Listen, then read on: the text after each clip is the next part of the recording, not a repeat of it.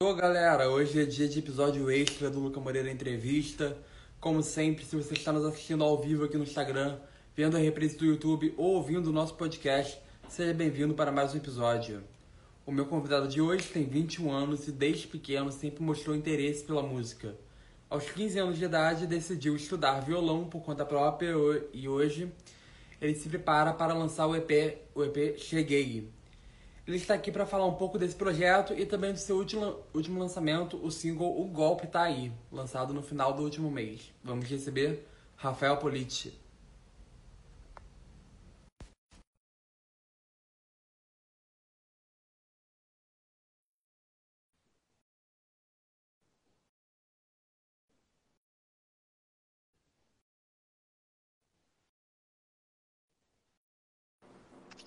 Oi, Rafa, tudo bem?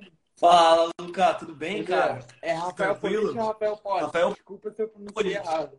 Politi, tá certo. Cara, obrigado pelo convite.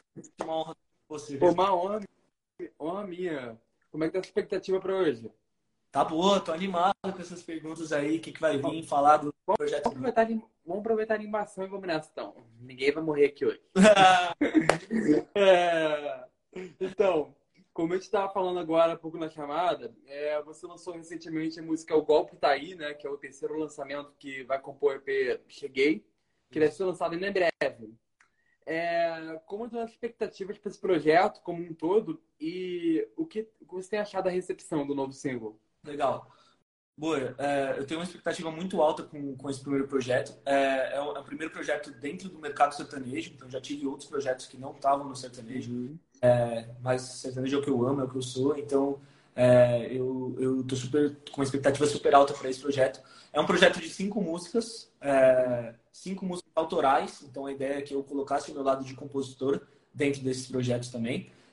A gente já teve três lançamentos com o Golpe Tá Aí. É, a primeira música, a galera, já a partir da primeira música, a galera recebeu super bem. A gente, a gente conseguiu 200 mil, mil views no, no YouTube, Spotify também é, rodando bem. É, e o Golpe Tá Aí é uma música muito especial para mim. É, é, uma música de transição para mim entre o pop e o sertanejo. Eu compus bem nesse período. É, eu acho que a galera tá, tá gostando, assim, pela repercussão que tá tendo. Acho que a galera tá, tá gostando.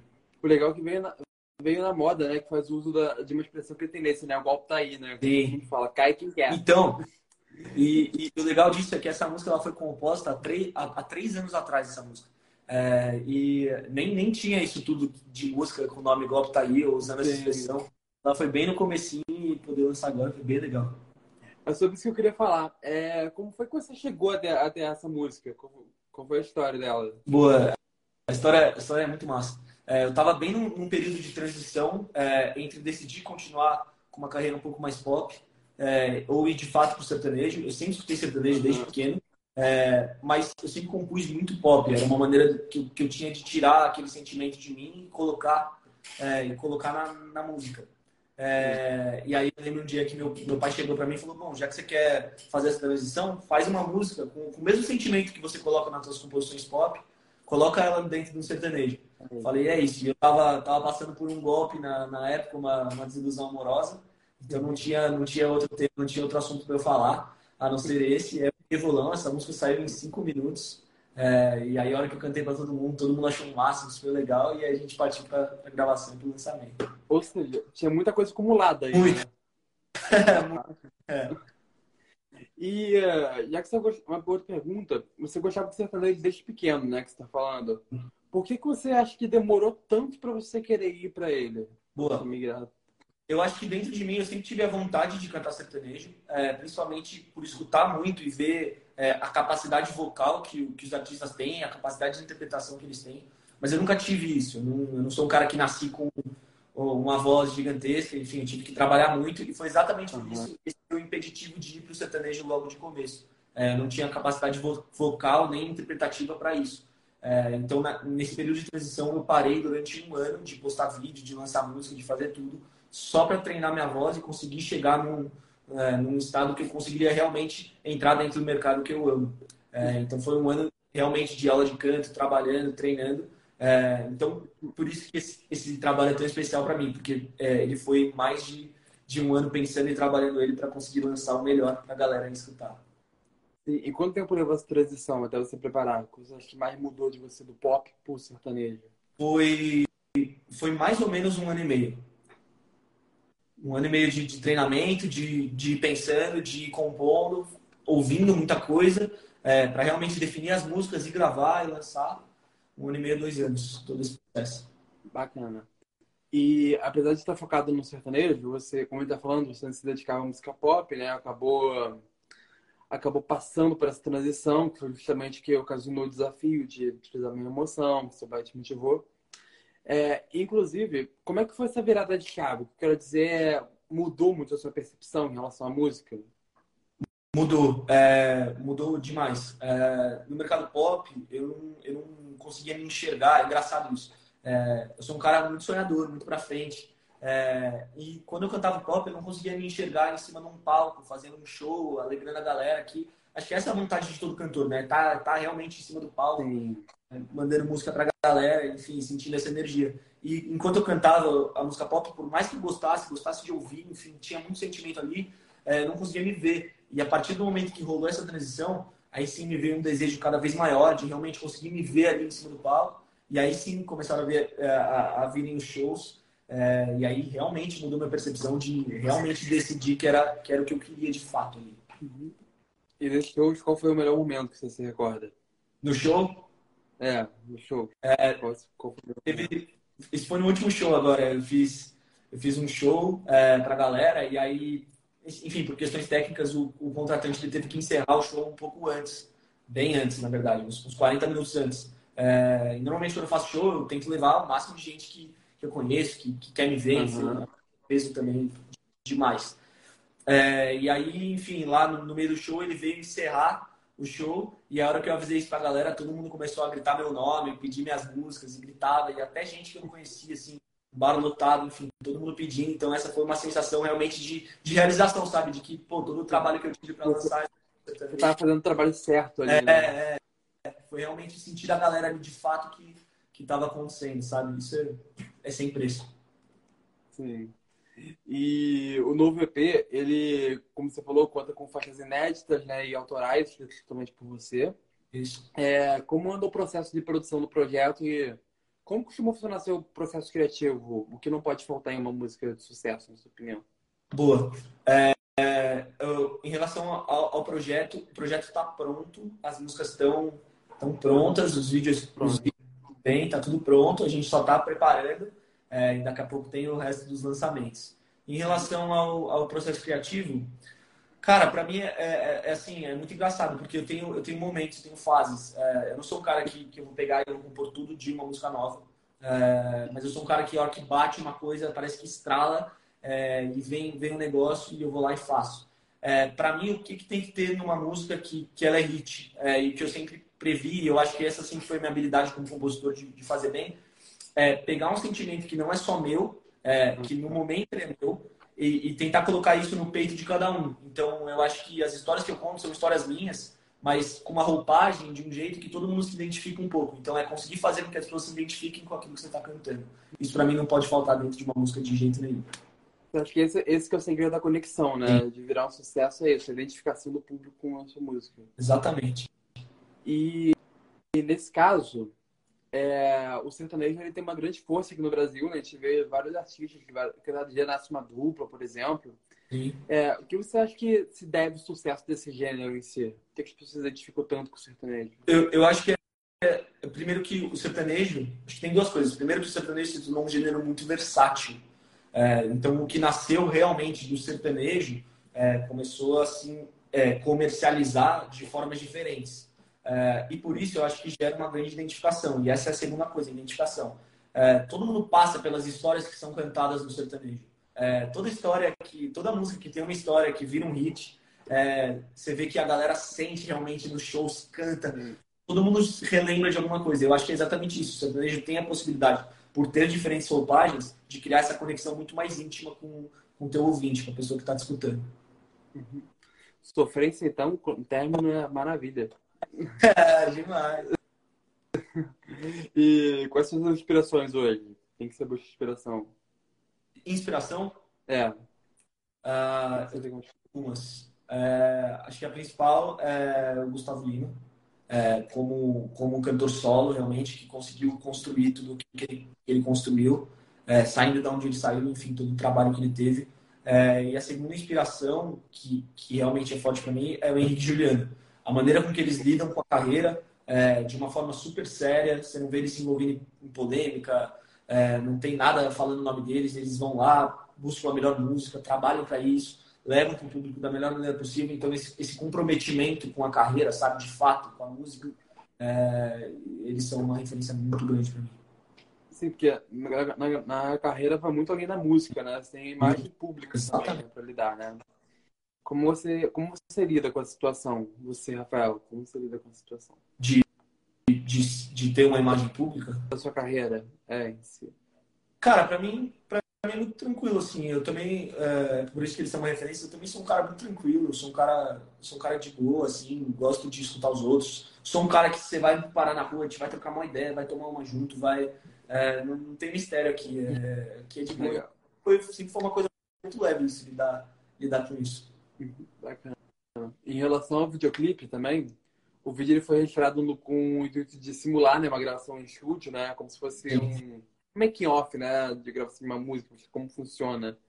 É, como se deu a ideia de abrir esses bastidores para o público e geralmente como funciona esse passo a passo realmente para a letra sair do papel e se transformar numa música para chegar ao público? Tá, é, a, a, a ideia, é, na verdade, eu, eu, quis mostrar para a galera um pouco de como é o lado de cá da carreira. Uhum. É, eles, eles só têm acesso do Instagram para frente ou do Spotify para frente, enfim, e nos shows. Eu queria mostrar um pouquinho como é que era para dentro, assim, que é que é uma das partes da carreira que eu mais gosto. É, todo o processo criativo de tirar a música do papel, levar ela para o estúdio e, e, e, gravar ela, e sentindo cada, cada um dos instrumentos, e pensando junto com o produtor musical como é que a gente vai contar essa história. E eu queria mostrar isso para a galera, como é que funcionava. Então, daí que veio um pouco da ideia. É, qual era a segunda pergunta? Desculpa. Era como funciona esse processo realmente de tirar a letra da, a, a, do papel, né? E transformar e levar até o público. Boa. Como funciona isso? É, então a primeira coisa é. Não spoiler do clipe, se quiser assistir completo, mas é, pode falar. É, a, primeira, a primeira parte é a parte da composição, né? Da gente fazer a música mesmo, rabiscando e sentindo. É, depois disso a gente vai pro estúdio.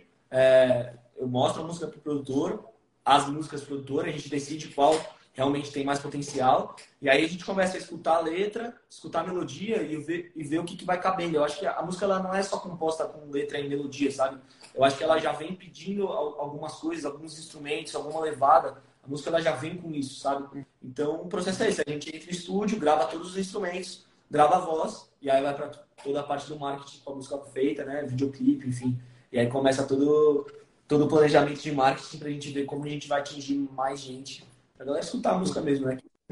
E nessa etapa da composição, o que, que vem primeiro, música ou melodia? Uh, é, cara, é, é, muito de música para música. Às vezes vem as duas coisas juntas, assim.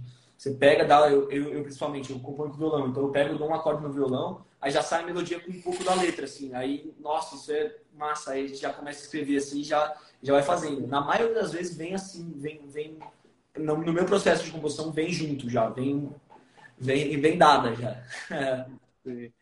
Esse tema do, do golpe, né? No seu caso, golpe amoroso, que eu não esperava isso. É. A cada dia a gente vê. Era exatamente você pergunta, que cada vez a gente vê notícia né, de pessoas que são vítimas né, de vários golpes, né? Relacionamento tem umas coisas meio sérias. É, nesse caso, eu queria falar qual é a mensagem que você quer passar com sua música para esse público. Se é para ajudar as pessoas, a mensagem principal é, é, acho que todo mundo passou por um golpe já em algum momento da vida. É, e muitos deles foram amorosos. É, então a ideia é pegar exatamente esse golpe amoroso e mostrar que você que está no controle da, da decisão. É, a decisão está na sua mão de quem levou o golpe.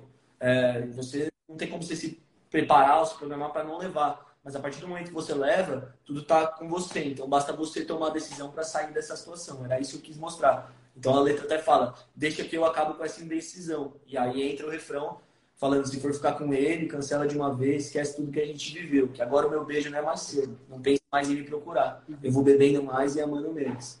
Então a, a ideia é exatamente.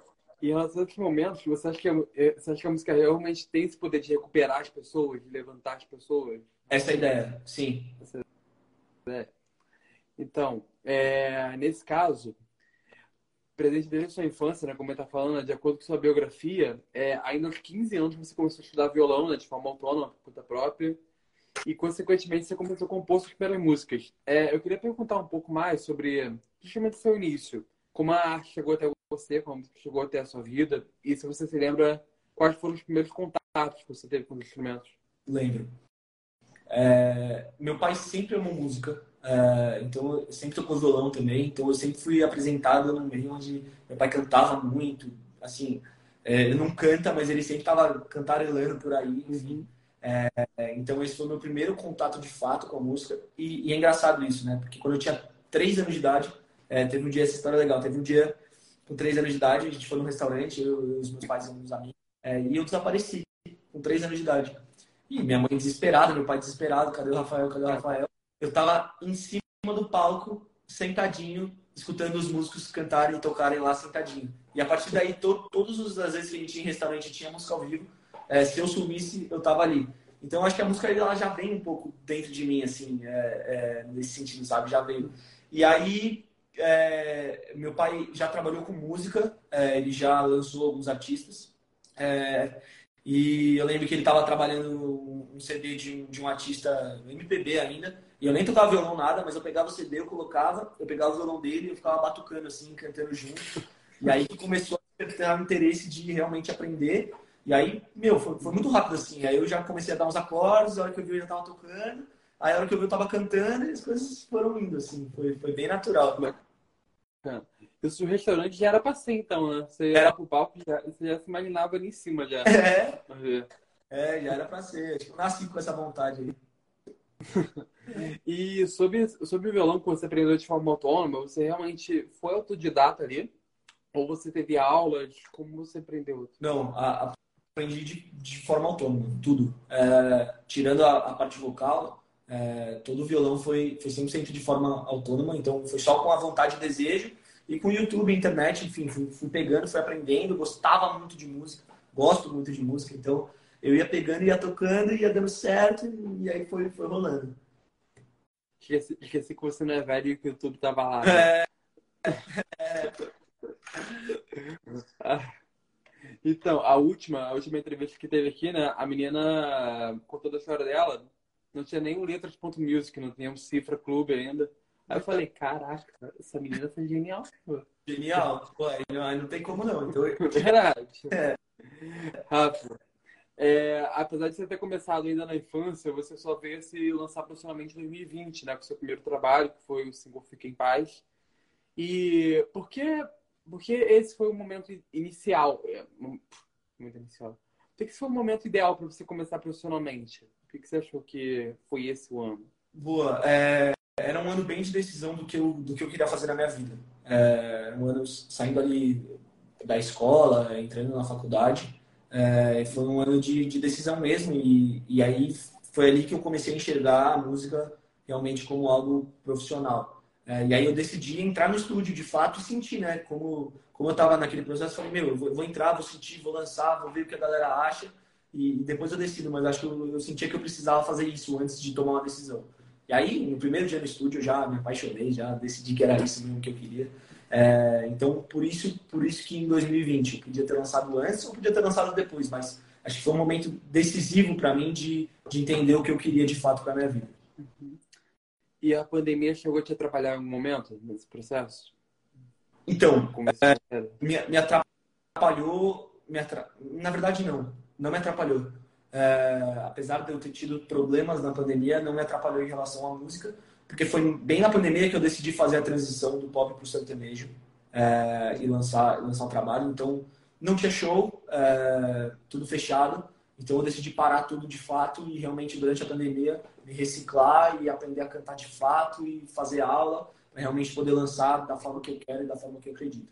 Então, a, a pandemia meio que ajudou nesse processo. E também durante esse tempo que você não pode fazer show, a internet também deve ter ajudado pra caramba, né? Sim, demais, demais. Ia, ia, cresceu na pandemia. É, ia lançando vídeo direto, vídeos mais longos, né? Na pandemia a galera mais em casa, tá, tem mais tempo para para assistir vídeos mais longos, então vídeos de cover realmente completo, 4, 5 minutos de música. E a galera ia curtindo mais as composições. Então foi bem legal, a pandemia me ajudou nesse sentido.